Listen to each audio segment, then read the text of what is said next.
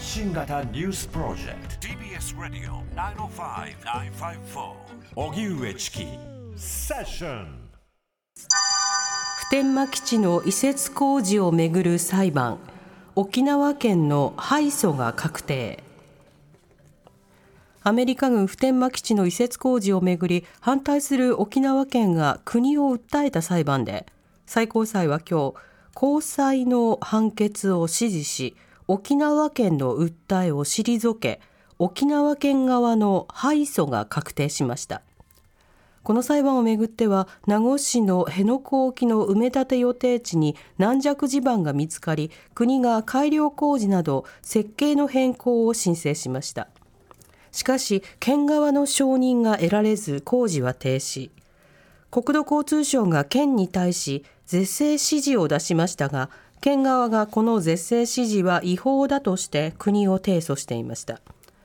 敗訴が確定したことで今後県は承認する義務を負い応じなければ代わりに国が承認する手続きが可能となるため埋め立てに向けた動きに大きく影響する可能性があります。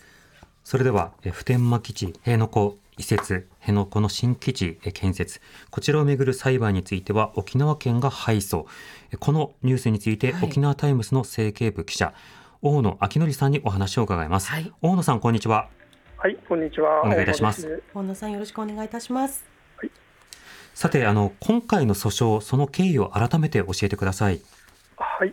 えっと、名護市辺野古の、えっと、新基地建設をめぐってですね、はい、えっと、事業主である沖縄防衛局は、えっと、辺野古で工事をしていたときに、えの海底に緩い地盤があるということに気づきました、はい、であのこの基地を作る上で、この地盤の改良工事が必要になり、えー、2020年4月にですね、えっと、沖縄県に対して、この工事の工程などを変更する申請を出しました。うんこれに対して沖縄県はあの地盤の調査が不十分だなどとの理由で、えっと、不承認と判断したんですね。はいであの沖縄防衛局はこの沖縄県のあの不承認の判断をですね不服として、うん、えっと、国に審査を請求して、えっと、国土交通大臣が、えー、2022年に、えっと、この沖縄県の不承認という判断を取り消して、はい、さらにあの沖縄県知事に、えっと、承認しなさいと命じる指示を出しました。で沖縄県としては、えーまあ、そのそこで、えっと、正当性について争ったんですけれども、今回、あの不承認を取り消すように命じたあの採決っていうんですけれども、はい、これに対する沖縄県の訴えは、えー、却下されて、ですね、うん、えっと今日の判決では、知事に承認を命じた是正の指示で、えっと、沖縄県の主張が棄却されたということになりました。うんなるほど、今回の裁判の中で、特にどういった点が争点になっていたんでしょうか？そうですね、あの今回はですね、えーと沖縄県まあ、その国土交通省が、えーと、国土交通大臣が是正の指示でですね、えーと、沖縄県の知事に、えーとえー、承認しなさいと、埋め立てを承認しなさいということを、はい、あの命じました、でえーと、それがですねあの、まあ、認められてしまうと、沖縄県としては、あの最高裁判決に従って認めざるを得なくなるんじゃないかというところがあの大多数を占めていまして、えー、えっと、この、えーと、是正の指示が、えーと、違法なのか、適法なのかというところがあの最大の争点になっていました。うんなるほど、まあ、手続き上に実際に正当なのかどうなのか、まあ、そこが問われていたということですが、うん、ただあの、地盤の問題というのは残りませんか、これはどうなんでしょうか？そうですね。あの沖縄県としてはやはり調査が不十分で、えーと、海底90メートルにあるですねその緩い地盤をどうやって工事をするのかと、で工事を何年かかるのか、えー、それで、えーと、総工費はいくらかかるのか、またあの完成した後にそれが本当に果たして基地として機能できるのかと、こういったことを、えーと、国に何度も投げかけていたんですけれども、うん、そういったところはですねやはりあの、えーとまあ、問題ないんだ、問題ないんだの一点張りで、えーとまあ、調査もですね沖縄県が求める追加調査っていうのもしないままにですね、うん、えーと、実際、その工事があの進められようとしているというところです。なるほどまたその住民投票の結果などを受けても今なお工事が進もうとしているということですが、今回の判決について地元のメディアやそれから地元の方々の声というのは現段階でどうでしょうか？そうですね、あのまあえーと、予想されていた結論ではありますので、はい、えーと、比較的冷静に受け止めている人はあの多いと思います。一方でその、やはり司法へのです、ね、落胆の声っていうのも沖縄県の中ではありました。はい、えっとやはり2014年に尾長武さんがあの辺野古反対を訴えて自民当選してですね、うん、えー、それから4年間司法に訴え続けたけれども、まあ、沖縄県の主張は受け入れられなかったと。であのこの間、日本政府はですねその選挙であの民意を示したと言われても辺野古以外の問題も争点になるからあの辺野古のがすべてじゃないだろうという反論をしてきたんですけれども、うん、それならばとあの沖縄県はじゃあ辺野古の埋め立ての是非だけに絞った県民投票を実施したしました、はい、あのそれで総投票数の7割を超えるですね県民が反対という選択をしたんですけれどもやはりそれでもですねあの変わらずえーと、政府は、えーと、辺野古での基地建設工事を進めて、また司法もですね、えーと、繰り返しその、えー、と沖縄県の主張っていうのを退けてきていて、えー、まあ、この司法へ訴えることの限界、あの地方の声がその国に届かないっていうところのその虚しさみたいなのをですねあの非常に多くの人は感じているんじゃないのかなというふうに思ってます。また沖縄県知事である玉城デニー氏のコメントなどは出てるんでしょうか？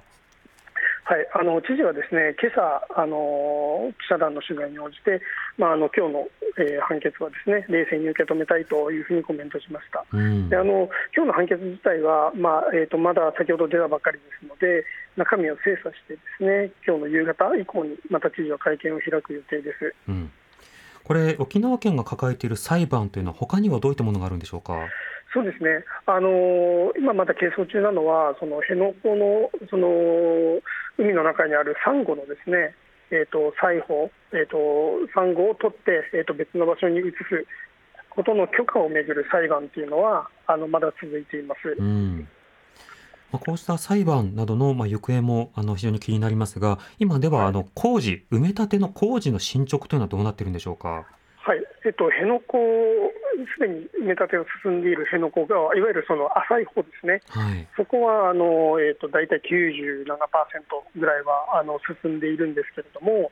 一方でこの軟弱地盤があって、えっと、埋め立てができない、より深いところのこうところはですね全くあの触れていなくて、うん、えっと、こちらの方のそのやっぱり工事の方が時間も、えっと、資材の量も非常にかかるということで、え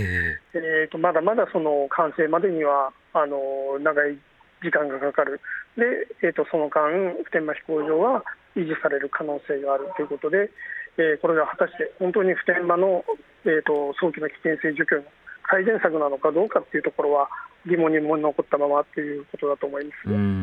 これ国の姿勢としてはこの辺野古の基地が使えない限りは普天間の基地軽減というのは、まあ、できない。こういった立場になるんでしょうか？そうですね。あの基本的にはその立場です、あのやはりその返還するっていうものの条件に、辺野古のあの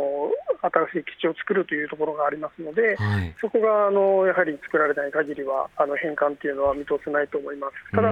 一方であの地元の宜野湾市はですねえーと、辺野古に賛成する立場の人からでもその一刻も早くその、えーと、危険性の除去ですとかあの機能の縮小というものを求める声が上がっているのは事実ですので、はい、こうした声にあの政府がですねどう向き合うかっていうのはあのこれからの大きな課題だと思っています。なるほどわかりました大野さんありがとうございました。はいはい、ありがとうございました。ありがとうございました。沖縄タイムス政経部記者の大野明則さんにお話を伺いました。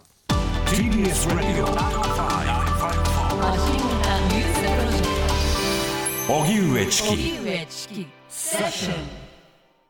気象情報です。記録的短時間大雨情報が栃木県宇都宮市とさくら市に発表されました。数年に一度程度しか発生しないような短時間の大雨が観測されています。土砂災害や河川の増水に十分に警戒してください。気象情報でした。TBS 荻上チキセッション TBS Radio 905-954